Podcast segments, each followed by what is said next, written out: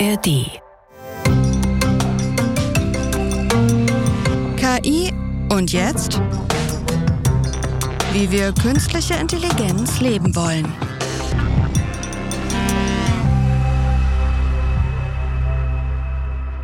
Hallo, moin, herzlich willkommen zu KI und jetzt, wie wir künstliche Intelligenz leben wollen. Ich bin Nadia Kailuli und an meiner Seite immer Aljoscha Burchardt, ich bin Wissenschaftler. Ich die Journalistin. Ich freue mich sehr, Aljoscha, dass wir uns hier wieder haben, wie jeden Freitag. Sehr schön, ja, Nadja. Wie geht's dir? Du, mir geht's gut. Ich habe gerade ein schönes Brötchen gegessen und ja, ich bin der King der äh, Überleitungen und äh, genieße hier mein Gespräch jetzt mit dir. Absolut. Und äh, wenn du von Brötchen sprichst, ja, muss ich sofort jetzt nicht um äh, heißen Brei sprechen, sondern wir gehen gleich ran an unseren KI-Fall der Woche. In deutschen Bäckereien muss jeden Abend Ware entsorgt werden, die nicht verkauft wurde. Zwischen 6 und 17 Prozent der frischen Backwaren landen im Mülleimer. Grund dafür, es wird zu viel produziert. Die entstehenden Unkosten sind enorm. Hinzu kommen moralische Aspekte der Verschwendung von Lebensmitteln. Aber es gibt eine KI, die Groß- und Kleinbäckereien in der Planung von Einkauf, Produktion und Verkauf unterstützt. Eine KI-basierte Software für eine bessere tagesaktuelle Absatzplanung. Das Startup Meteolytics GmbH ermittelte über 400 Faktoren, die verkaufsentscheidend in der Backbranche sind. Behindert beispielsweise eine Baustelle in der Straße den Zugang zu einer Filiale? Findet in der Gegend gerade ein Volksfest statt? Sind momentan Schulferien? Diese und zahlreiche weitere Faktoren bezieht die KI in seine Berechnungen ein. Ja, ich habe ja mal in einer Bäckerei gearbeitet, ne? Also ich weiß ja, wie das ist, tatsächlich, wenn viel übrig bleibt oder alles ausverkauft ist, ne? Alles ausverkauft war immer schön für den Chef, blöd für mich, weil ich durfte nichts mit nach Hause nehmen. Ich dachte jetzt blöd für dich, weil du äh, traurigen Kinderaugen sagen musst, dass es kein Croissant mehr gibt. Nein, das ist doch das Tolle, wenn man in der Bäckerei arbeitet, ja, dass das, was übrig bleibt, auf die Mitarbeiterinnen Verstehe. und Mitarbeiter verteilt wird. Das ist mega. Ich also das mit dem Wegwerfen ist eigentlich auch nur relativ. ja. Ne? Also man bräuchte, sollte das gar nicht optimieren, damit die Mitarbeiter nicht vom Fleisch fallen. Ja, genau. Aber gut. Ah, das ist wieder so ein typischer Fall, ne? Ah, ja, so ein typischer Fall. Aber gut, ich war auch in einem kleinen Dorf, ne? Wenn wir jetzt von einer Stadtbäckerei sprechen, ich meine, tausend Brötchen, die übrig geblieben sind, will jetzt auch keiner mehr. Nee, und das ist eben Verschwendung. Jetzt ist ja so, wir Menschen, habe ich mir gedacht, äh, haben natürlich auch welche von so bestimmten Faktoren auf dem Schirm. Wir wissen, ob da ein Volksfest ist und ob jetzt ein Brückentag ist, ob irgendwie Sturmwarnung und Glatteis und so weiter ist. Das hat man ja sicherlich auch, auch in der Planung drin. Und was ist das Interessante denn jetzt, wenn hier KI mit reinkommt und wir sprechen hier über den Bereich Predictive Analytics, ja, also man macht eine Analyse von seinen Verkaufszahlen und von dem, was liegen geblieben ist, um dann Vorhersagen zu machen, was wird morgen sein und so weiter.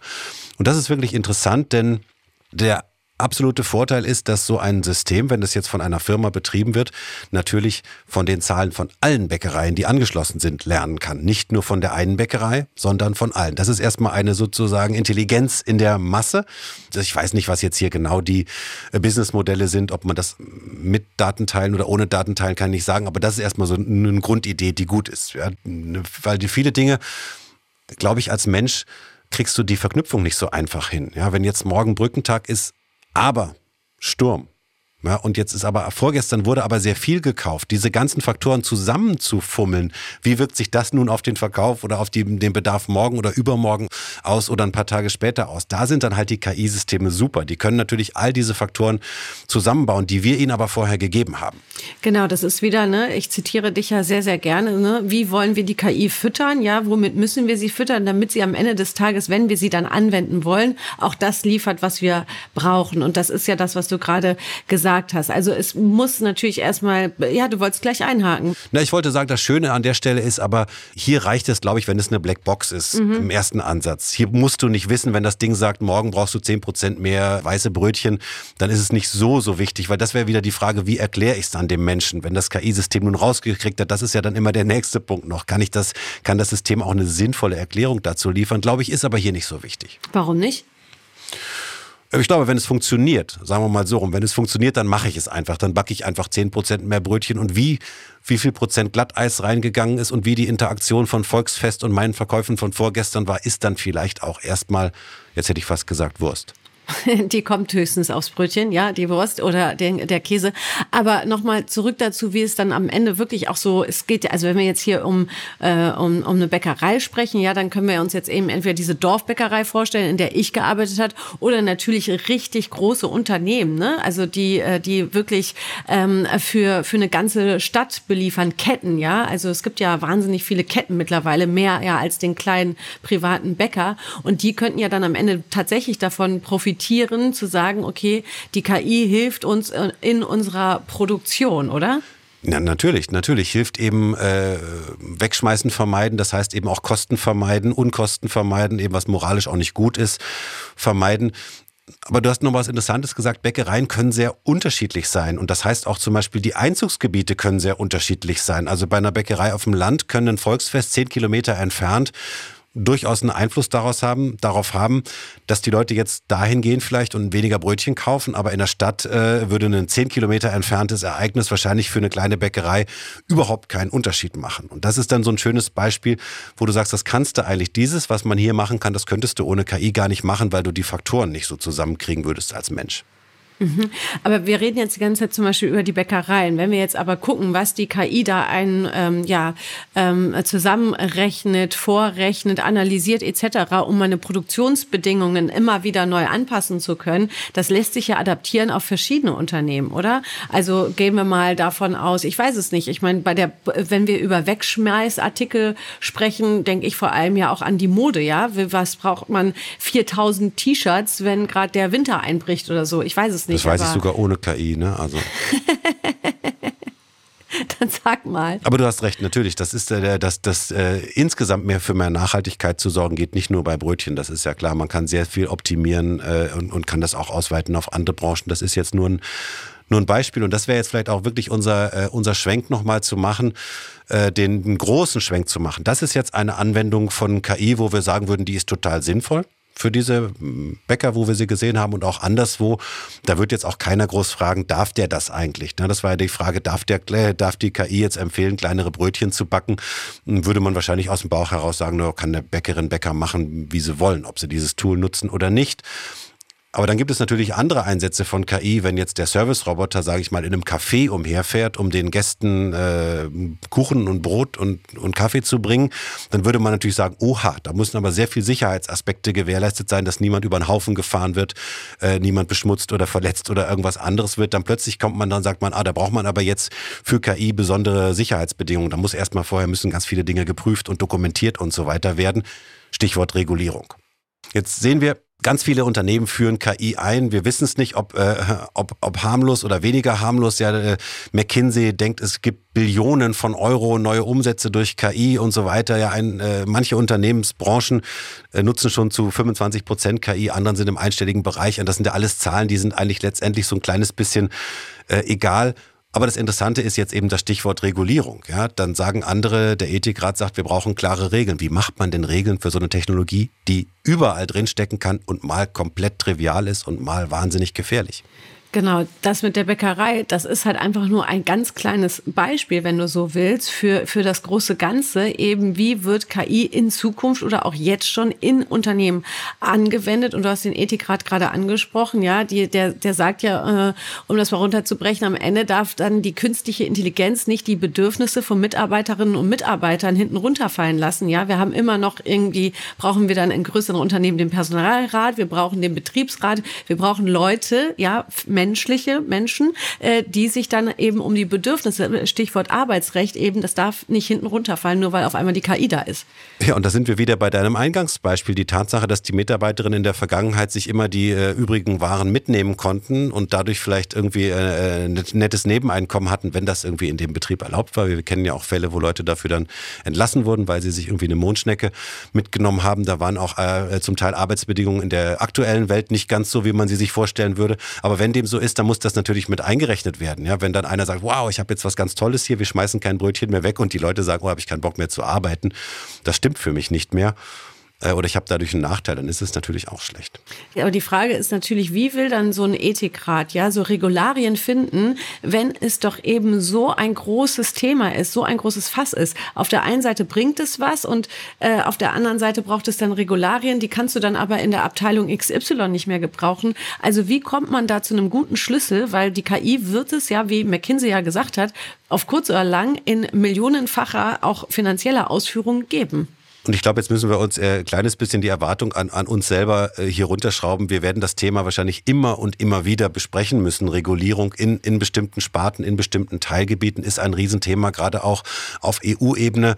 Weil die Frage ist, wo ist ein sinnvolles Niveau, auf dem man ansetzen kann? Jetzt werden ganze Branchen genannt, zum Beispiel auf EU-Ebene, dass man sagt, Daseinsvorsorge, Gesundheit, Sicherheit, äh, ähm, Wählerbeeinflussung und so weiter. Das sind Bereiche, in denen möchten wir äh, KI einer strengeren Prüfung unterziehen als in anderen Bereichen.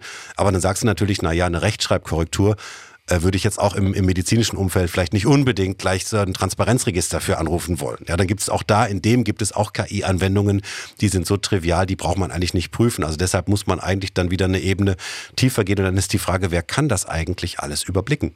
Also jetzt machen wir halt so riesen Fässer auf, aber es ist halt so ein großes Thema. Nichtsdestotrotz wollten wir es hier in der heutigen Folge wenigstens schon mal anteasen. Wir werden mit Sicherheit hier bei KI und jetzt des Öfteren über KI-Instrumente oder Systeme sprechen, die in Unternehmen auf irgendeiner Abteilung äh, angeführt werden. Aber um einfach mal das große Ganze mal aufzumachen, ist es ja halt auch so, dass du am Ende des Tages so viele verschiedene Sachen beachten musst, wie zum Beispiel den Datenschutz. Wer, also Mitarbeiter beobachten beobachten, äh, auch, ähm, zu gucken, wie ist deren Arbeitsverhalten und und und und damit dann irgendwas zu entwickeln, ist ja arbeitsrechtlich auch nicht so einfach zum Beispiel. Ja, absolut, das, das sind so Beispiele. Äh, und auf der anderen Seite bin ich da auch immer so ein bisschen zickig und stelle mich quer und sage, na ja, aber wenn das System mir jetzt, sagen wir mal, nur mir ein Feedback geben würde, Mensch, Aljoscha, bei bestimmten Prozessen, bei bestimmten Mails, bei bestimmten Projektanträgen brauchst du fünfmal so lange wie deine Kollegen hier im Betrieb. Vielleicht wäre das für mich ein wertvolles Feedback, mal zu überlegen, mache ich hier vielleicht das Falsche?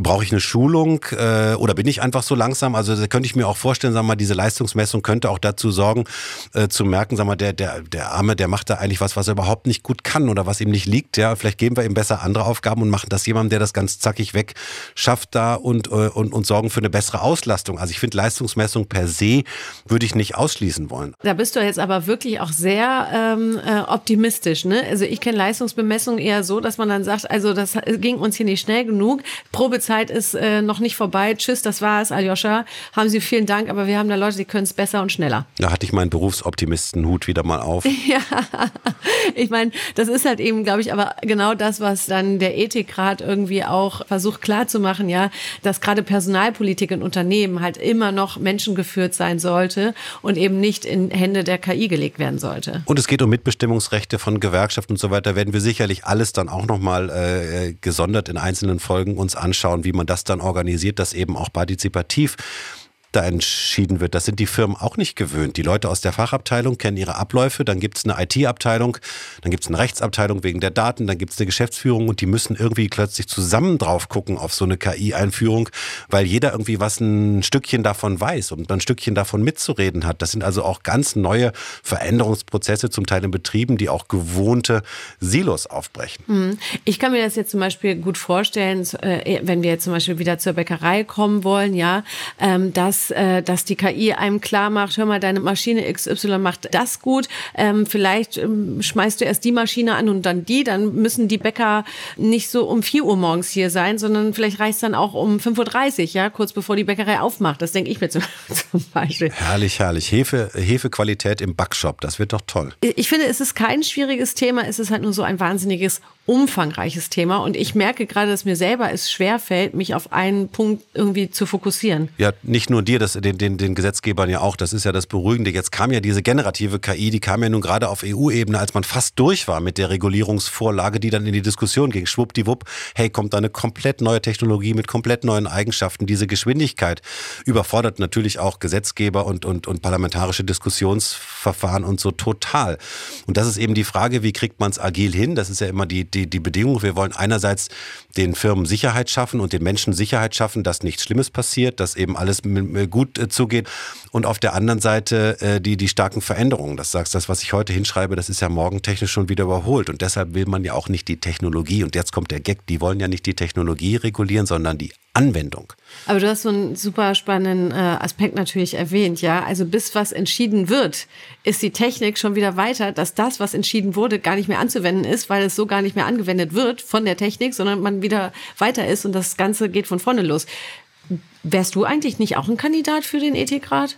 Mal so nebenbei gefragt.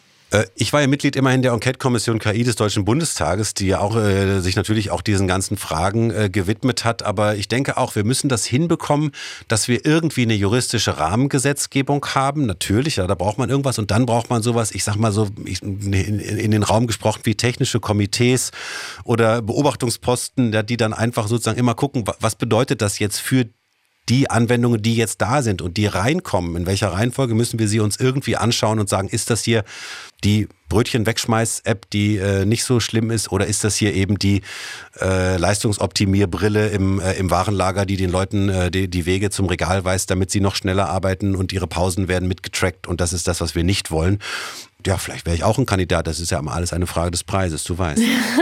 ich würde dir auf jeden Fall meine Stimme geben, aber bevor du mir hier abhaust in den Ethikrat, ja, würde ich sagen, holen wir uns jetzt erstmal unseren Gast dazu, weil ob es jetzt A, B oder vielleicht doch C ist, das kann sie uns vielleicht besser beantworten. Ich freue mich sehr auf unseren Gast Kirsten Rulf. Sie ist Expertin für Regulierung, künstliche Intelligenz, Datenökonomie sowie Deep und Climate Tech und sie ist aktuell Partner, Associate Director bei der Boston Consulting Group und zuvor hat sie das Referat Grundsätze der Digitalpolitik im Bundeskanzleramt geleitet. Hallo Kirsten, schön, dass du bei uns bist. Hallo ihr beiden, ich freue mich. Wir reden heute über KI in Unternehmen und wir haben äh, eingangs schon darüber gesprochen, ja, dass KI äh, vielleicht Bäckereien dabei helfen könnte, eben besser zu produzieren. Jetzt ist natürlich die Frage, kann man überhaupt noch darauf verzichten, dass KI sich in Unternehmen breit macht? Ja, kann man. Ist vielleicht eine steile These, aber muss man vielleicht sogar. Es ist nämlich nicht so einfach, KI tatsächlich in Unternehmen einzuführen, so dass sie auch was bringt. Das kann nämlich ganz schön schief gehen und kann tatsächlich auch dazu führen, dass man statt Wert zu schaffen und Effizienz zu schaffen, eigentlich auch Wert vernichten kann, beziehungsweise Effizienz auch kaputt machen kann dadurch. Es kommt nämlich sehr genau darauf an, wo man die KI einsetzt, wer sie einsetzt und für was. Und je nachdem, ob das klappt oder nicht klappt, kann man tatsächlich auch ein sehr teures Hype-Instrument sich zulegen. Aber wenn es dann klappt, dann kann es tatsächlich fast schon magische Effekte haben. Wow, das klingt ja schon magisch. Das klingt ja nach einer Vision, die, die jetzt jeder direkt erfüllt haben möchte, sozusagen. Nichtsdestotrotz haben wir auch, Aljoscha, über Regularien gerade gesprochen. Ist es direkt das, was daran anschließt eigentlich? Ich glaube, es gibt zwei Dinge, die man beachten muss. Das eine ist ja Regulierung, also tatsächlich ein KI-Gesetz. Und das andere äh, sind Risiken beim, beim Thema KI, die eigentlich auch durch ein Gesetz nicht einzudämmen sind, sondern für die jedes Unternehmen für sich verantwortlich äh, sein muss. Zum Beispiel die sogenannten Halluzinationen, also das, was die KI einem alles so vorlügt oder eben auch Cybersecurity-Risiken. Da sind schon erstmal auch die Unternehmen selbst gefragt. Aber natürlich gibt es eben auch Risiken, die man nur mit einem Gesetz in den Griff kriegen kann. Also beispielsweise Risiken für das öffentliche Leben, für Wahlen, für Desinformation, aber eben auch für, ja, für Gerechtigkeit in der Gesellschaft. Dazu braucht es dann eben schon ein Gesetz. Und da haben wir ja mit dem ähm, Europäischen KI-Act, also mit der KI-Verordnung, eins in der Pipeline. Wobei ich mich immer so ein bisschen frage, ob, ob eigentlich uns allen klar ist, was der Zweck der Regulierung ist. Ja, man sagt natürlich immer so ein Schlagwort, es muss Sicherheit geschaffen werden, es soll äh, Böses verhindert werden und Gutes befördert werden. Das ist mir auf dem Niveau alles klar, aber du hast ja selber gerade gesagt, wie ambivalent vieles ist. Vieles muss man vielleicht sogar ausprobieren, um zu wissen, ob das eher gute Aspekte hat oder eher schlechte Aspekte hat. Und am Ende, ne, wir nennen das dieses digitale, agile Arbeiten, ja, im konstanten Beta zu arbeiten, was auszuprobieren und dann auch wieder auszuschalten. Wenn du sagst, das hat nicht funktioniert, wir machen was anderes. Passt das denn zusammen zu diesem, zu diesen Regulierungsprozessen, die wir jetzt hier haben? Da bin ich ganz bei dir. Also ich glaube, wir alle müssen mit der Technologie noch eine Menge Erfahrungen sammeln, um überhaupt sagen zu können, was wir eigentlich regulieren wollen. Ähm, es gibt nämlich noch ganz viele Effekte, die Unternehmen oder eben auch Bürger noch gar nicht äh, erlebt haben. Und deswegen wissen wir noch gar nicht, welche Risiken da auf uns zukommen. Und im Übrigen ist es auch ein Risiko, KI nicht zu nutzen. Das hat ja auch eine ethische Komponente, gerade wenn wir an Krebsforschung denken oder wenn wir auch an Verteilungsgerechtigkeit denken oder eben auch an Zugang zu bestimmten Technologien oder eben Services. Da hat es auch eine ethische Komponente, KI nicht zu benutzen. Und deswegen glaube ich, wir müssen eigentlich noch viel mehr Erfahrungen mit der Technologie sammeln, sie noch besser kennenlernen auch wissen, wo liegen eigentlich die Risiken und wo liegt auch der Nutzen, um sie dann halt ganz gezielt regulieren zu können, vielleicht auch eher sektorspezifisch als einmal für alles haben wir dann nicht ein Henne-Ei-Problem? Ja, du sagst, einerseits müssen wir noch ganz viel kennenlernen von der Technik, um sie zu regulieren. Und andererseits sagen Leute, ich investiere doch nicht in was, was nicht reguliert ist. Und nachher verliere ich mein ganzes Geld. Das ist genau das Gespräch, das ich gerade mit vielen unserer Kunden habe, die natürlich auch schon ein paar andere Technologie-Hypes erlebt haben, Blockchain und Cloud und äh, alles Mögliche und natürlich sagen, okay, soll ich jetzt in das nächste investieren, von dem ihr mir sagt, das bringt jetzt richtig was? Ähm, oder soll ich noch ein kleines bisschen warten? Soll ich vielleicht in sechs Monaten einiges von der Stange kaufen, was ich jetzt mühsam selbst entwickeln muss? Oder soll ich da richtig einsteigen? Soll ich in Talente investieren? Soll ich in neue Prozesse investieren? Investieren und natürlich auch in eine Technologie, die gar nicht so günstig ist, wenn man ein großes globales Unternehmen ist. Also das ist tatsächlich eine Frage, die gerade heiß diskutiert wird. Und wir haben mal ausgerechnet, es gibt ja auch tatsächlich wirklich ähm, magische Zahlen so ein bisschen. Ähm, bis zu 50 Prozent Zuwächse an Effizienz stehen da ja in vielen Zeitungen. So ganz stimmt es nicht. Wenn man es tatsächlich dann auf die Kosten umrechnet und auf das, was man braucht, sind es eigentlich nur zwölf. Und wie du sagst, jeder, der sie im Voraus äh, sagen will, der ist eigentlich, entweder hat er eine magische Kugel zu Hause oder ist nicht ganz ehrlich. Ne? Vieles zeigt sich dann ja erst im, im Ausprobieren. Hatten wir die Daten in der richtigen Qualität? War die Frage scharf genug formuliert und so weiter? Äh, klappt das eben mit der, mit dem Mensch-Maschine-Interaktion? Und jetzt aber guck mal, in dieser Situation der Unsicherheit kommen dann noch unsere geliebten äh, Marktführer aus den USA und äh, drücken nochmal auf die große Tränendrüse und sagen, KI ist ja, kann ja zur Geißel der Menschheit werden und wir bräuchten eigentlich ein Moratorium, das ist alles wahnsinnig gefährlich. Ich meine, wie werden dann diese Messages aufgenommen? Ja, ich bin schon immer wieder erstaunt. Also ich habe noch nie erlebt, dass eine Technologie, die noch so am Anfang steht, äh, gleichzeitig von den Chefs, die sie erfunden haben und sie ja auch vermarkten wollen, eigentlich als das große Übel und die Katastrophe für die Menschheit äh, auch angeprangert werden. Also man muss da auch ganz klar sehen, da steckt natürlich auch viel Eigensinn dahinter. Ne? Also jetzt die, die regulatorische Bremse reinzuhauen in Europa hat natürlich auch zur Folge, dass halt viele europäische Firmen da nicht mehr hinkommen, wo amerikanische Firmen jetzt schon sind. Ähm, das heißt, da ist bei vielen Bossen, die das fordern, äh, auch, auch ein gehöriges Stück Eigennutzen dabei. Und das Zweite ist, dass da natürlich immer Risiken äh, auch formuliert werden, die eventuell mal sein könnten, eventuell in einigen Jahren, so 10 bis 15 Jahren. Aber wenn man uns vor 15 Jahren gefragt hätte, wo KI steht, ähm, dann hätten wir auch was ganz anderes gesagt als das, was heute tatsächlich ist. Das heißt, äh, diese Risiken, die sind auch ein kleines bisschen Fantasie.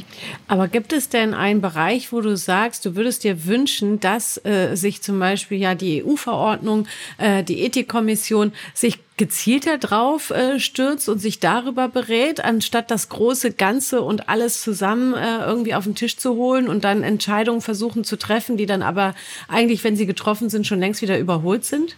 Ja, ganz sicher. Also es gibt ganz sicher Bereiche, in denen Menschen ja auch ganz besonders verletzlich sind. Also beispielsweise der Bereich Gesundheit, beispielsweise alle Bereiche, in denen wir aber auch auf ähm, ja sozusagen auf soziale Leistungen angewiesen sind, in denen wir darauf angewiesen sind, dass unsere Bank fair mit uns umgeht, ähm, dass wir tatsächlich auch vom Arbeitsamt, wenn wir es brauchen, äh, das Geld erhalten, das uns auch zusteht. Aber gerade eben auch ähm, in der Forschung, in der Gesundheitsforschung, Menschen sind nicht alle gleich und äh, es gibt eben große Unterschiede und ich, ich würde mir nicht unbedingt wünschen, dass der Gesetzgeber da noch mal tiefer reingeht, aber ich würde mir wünschen, dass ähm, der Ethikrat oder vielleicht auch viele, die, die da eben auch eine Stimme haben, darüber noch ein bisschen stärker diskutieren. Aber jetzt schlägt doch auch in den von dir genannten Branchen der Fachkräftemangel durch. Wir haben äh, überbordende Bürokratie und die wenigen Leute, die wir dann haben im Pflegebereich oder in der Schule oder so, ersticken äh, in Seitenaufgaben. Das muss man vielleicht auch nochmal differenzieren. Reden wir jetzt über äh, Arbeit am Patienten oder reden wir über das äh, Backoffice? Ja, oder reden wir über Forschung oder reden wir äh, über tatsächlich Gesundheitsverwaltung? Ähm, da ist es so, also beispielsweise gerade arbeite ich mit einem großen Kunden daran, Arztbriefe zu automatisieren. Und das ist deswegen klasse, weil wir drei Ausfertigungen dieses Arztbriefs machen können. Einen für den Patienten äh, in der Sprache, die der auch tatsächlich versteht. Wir haben ja alle schon mal Arztbriefe hoch und runter gegoogelt, weil die natürlich in der Sprache verfasst sind, die ähm, nicht für uns bestimmt ist. Einen für die Akten und einen für den Kollegen, Arzt, ähm, der natürlich ein ganz anderes Fachvokabular braucht. Und das äh, finde ich super, ähm, weil diese Arztbriefe viel, viel schneller erstellt sind. Nicht mehr manuell, sondern tatsächlich die Technologie da unglaublich helfen kann. Und sie führt noch dazu, dass es eigentlich sich der Service verbessert für den, für den Patienten. Das sind so Beispiele, in die wir auch dringend einfach stärker rein müssen. Ich, ich würde gerne noch mal ein bisschen äh, einmal noch mal rauszoomen äh, auf das auf das regulatorische zu sprechen kommen. Zwei Begriffe noch mal in den Raum werfen. Das eine die regulatorischen Sandkästen und das andere freiwillige Selbstverpflichtungen. Sind das vielleicht auch Tools, die uns helfen können, bis wir die Erfahrungen haben, äh, dass nichts komplett schief geht und wir in jedem Moment sicherstellen können, äh, dass dass wir ein Auge drauf haben?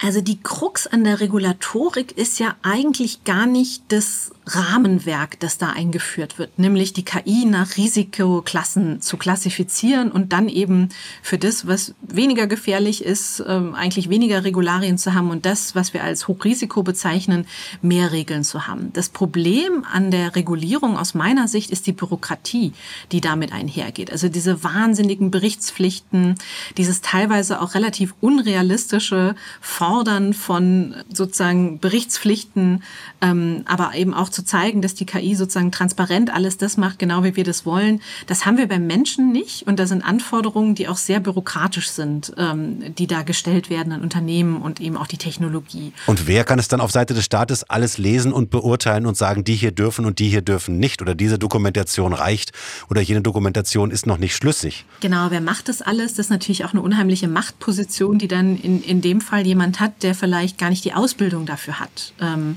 es gibt ja auch in, im Bereich Bereich KI in Deutschland nicht so viele Fachkräfte. Ähm, und die, die wir haben, die sollten vielleicht besser daran arbeiten, KI weiterzuentwickeln und sicherer zu machen und nicht unbedingt sozusagen sie zu zertifizieren oder, ähm, oder die Bürokratie zu erfüllen. Und ich glaube, Sandkisten können dann helfen, wenn sie tatsächlich auch, auch sozusagen Sandkisten sind und man da was ausprobieren kann. Aber wenn man da auch die Angst haben muss als Unternehmen, ich gehe da rein, ich probiere was aus, ähm, danach äh, sozusagen kennt mein Konkurrent äh, meine sozusagen meine Art ranzugehen oder halt eben der Staat bestraft mich dafür, dass ich was ausprobiert habe, dann sind es natürlich keine Sandkisten. Und es gibt tolle Beispiele.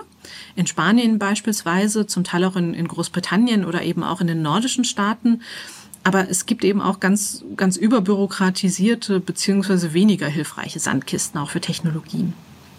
Ja, dann sind wir mal gespannt, äh, in welcher Sandkiste wir uns demnächst wieder tummeln, um darüber zu sprechen und wie sich dann vor allem der Ethikrat dann äh, vergnügt in dieser Sandkiste, um uns, äh, was die KI in Unternehmen betrifft. Die Schippen wegzunehmen? ja, nein, hoffentlich nicht, sondern eher große Burgen zu bauen.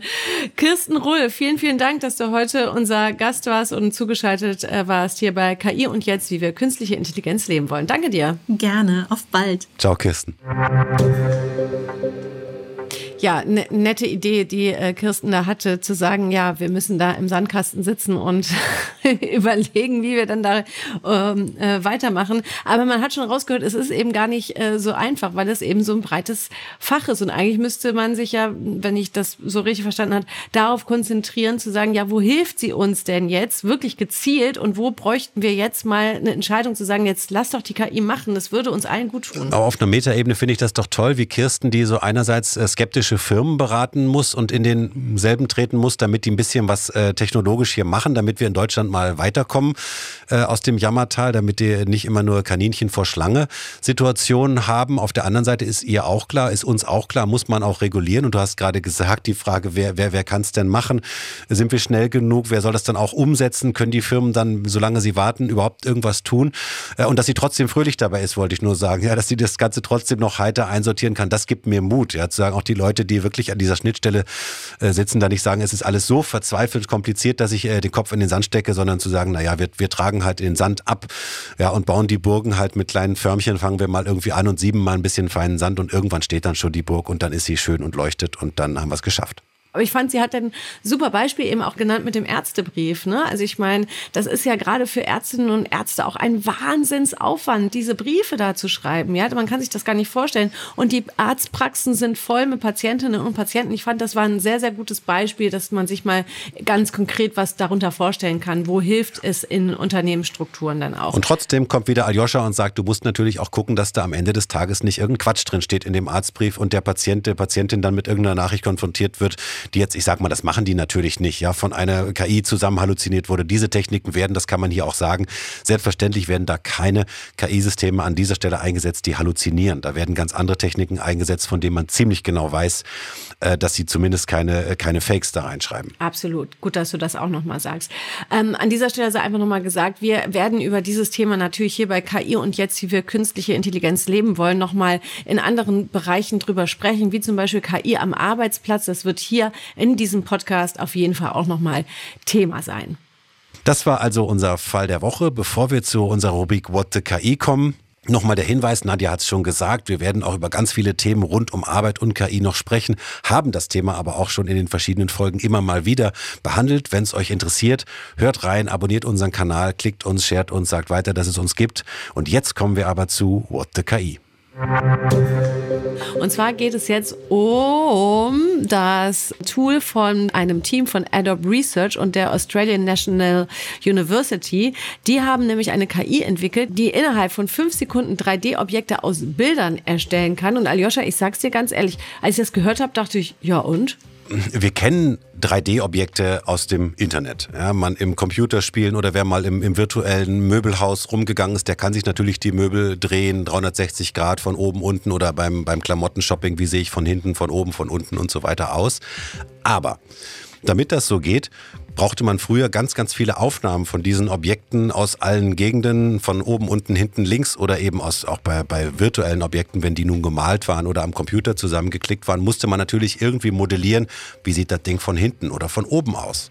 Okay, verstehe. Und das heißt, wenn ich jetzt hier ein Foto von links, rechts, geradeaus mache, ja, dass ich dann halt einfach dann innerhalb von fünf Sekunden einmal weiß, wie sieht mich der Mensch von vorne, von der Seite, von hinten, von oben. Ja, das will ich gar nicht. Um Gottes Willen, wie furchtbar. Ich bin ja froh, dass ich nur meine Frontalseite kenne. Aber hier hast du jetzt, das ist doch doch spannend. Hast du dir die Beispiele angeguckt auf der Seite hier? Da guckst du dir eine, gibst du dem Bild eine Blume von vorne und dann eine, eine Kamera von vorne und kannst die dann umdrehen. Und dann ist natürlich auch lustig. Bei der Kamera fehlen natürlich auf der Rückseite dann die Knöpfe. Ja, wie soll die Maschine jetzt unbedingt wissen? Könnte sie wissen?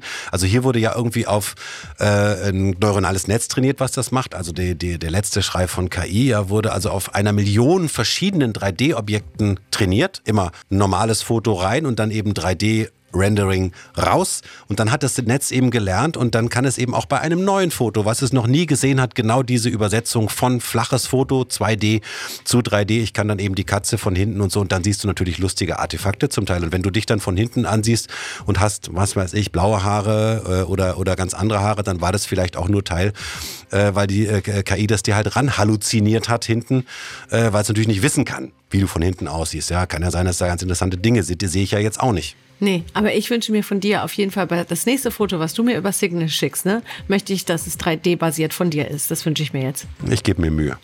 Alles klar. Aljoscha, das war's von uns beiden eigentlich schon wieder, ja? Es ist, äh, die Zeit ist rum und wir sehen uns und hören uns nächsten Freitag und wir hoffen natürlich, dass ihr auch wieder einschaltet. Bei KI und Jetzt, wie wir künstliche Intelligenz leben wollen, dem Podcast von RBB und DFKI. Und an dieser Stelle gibt es hier noch einen Podcast-Tipp für euch. Täglich gibt es nun eine neue Folge von SWR 2 Wissen. Hört da gerne mal rein. Macht's gut, bis nächste Woche. Bis bald, ciao.